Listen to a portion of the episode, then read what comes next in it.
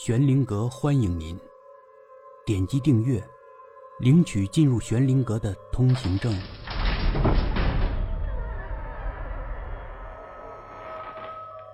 民国奇人第三十五集，我对他俩笑，没事儿，继续玩吧。小姐就继续跟他们谈话。这个时候，我发现对面的门也开着，这也是第一次我看见对面开门。不过没有见到人，我寻思着跟小姐聊点什么，好知道对面那户人家的一点信息。刚才跟老先生聊天的时候，我就想问问，但一直没有找到合适的机会。有个女人突然出现在对面的门里，直觉告诉我，就是那个女人。高挑的身材，但气色也不太好，满脸的阴郁。她叫两个小姑娘回去吃饭。他们原来是一家的，怪不得呢，气色都不太好。两个小姑娘还想再玩一会儿，不过他们不敢不听妈妈的话，乖乖的回去了。对面的门又关上了。我跟小姐随便聊了两句，这两个小姑娘挺乖的啊。小姐叹气：“哎，是挺乖的，也挺可怜的。”可怜，怎么可怜？他们的父亲失踪两年了，应该是出门做生意碰上土匪了。唉，现在连尸身都找不到。哼，他的尸身明明就埋在地窖里，怎么赖上土匪了？啥事儿都让土匪背锅。我认出那个男人了，那个奸夫，来来回回走了好几次，才去敲门。不过那女人不开门，只是隔着门跟他说话。那个男人手里捧着两块布料，有点尴尬的回头看着我。他嫌我碍事儿了，要在我面前演戏。周太太，我们店里刚进了两块布料，是日货，很好的料子，你看看吧。他说，故意声音大了一点，能够让我也听到。女人就是不看，也不开门。男人这才悻悻的离开了，这小子还回头瞥了我几眼。下午的时候，那女人居然出来，她居然朝着我的小摊儿走过来。她看狼皮，这东西暖和吗？当然暖和。她有点怀疑，还是要确认。真的？当然是真的。我晚上就睡在这驴车下面。地上铺一张狼皮，身上盖一张，足够了，暖暖和和的，一点都不冷。我当然有些夸张，实际上我还是有点冷的，得喝点酒才行。那女人张望了一下，没看到驴车上有被褥，她有些相信我的话了。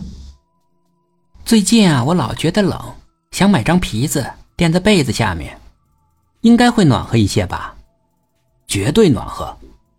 多少钱呢？我报了个价格，他就老练多了，跟着我讨价还价。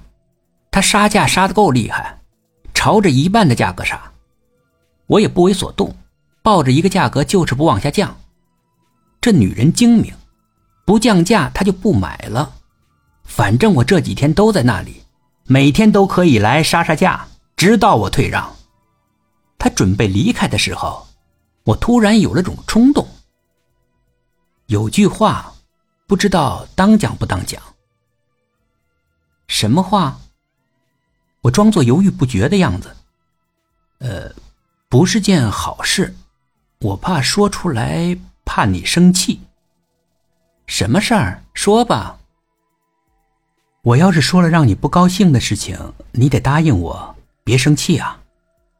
他并没有给我保证，但是他坚持让我说出来。我装作为难。磨蹭了一会儿，就索性说了：“昨天晚上吧，大概子时前后，我想起来呀，方便一下。回来的时候呢，感觉你们家门上面好像做了个什么东西，我就走近瞧了瞧，吓得我魂飞魄散的。你看见什么了？我看见了一个人，他不吭声，瞪着我。”一个人，一个男人，满头鲜血，坐在你家门头啊，哭哭啼啼的，像是有什么委屈。我吓得够呛，但我还是往前走了几步，想再仔细看一些，那个男人却突然不见了。那男人长什么样子？我咋知道他长什么样子呢？如尘他当时也没告诉我呀，我也不知道他穿什么衣服，不然我会说的更像一些。我只知道他头被砸得个稀巴烂，扔到地窖里埋起来了。天太黑，我也没看清楚，我只是看见他满头的鲜血，好像还挺委屈的。他不再搭理我，扭身往家里走。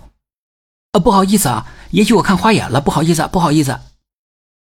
我在他身后不住的道歉，我是想打打草，惊惊蛇，我倒希望他跟我翻脸，大骂我几句，事情闹大一些，这样就会吸引来更多人的注意，为我下一步计划创造机会。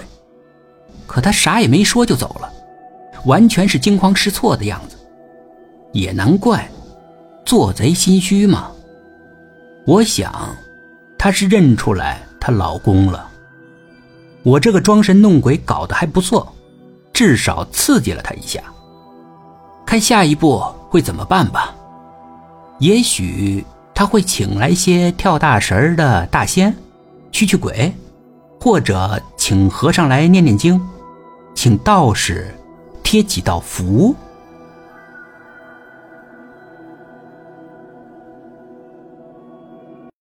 本集故事播讲完毕，更多精彩的故事，欢迎到天空之城的主页收听。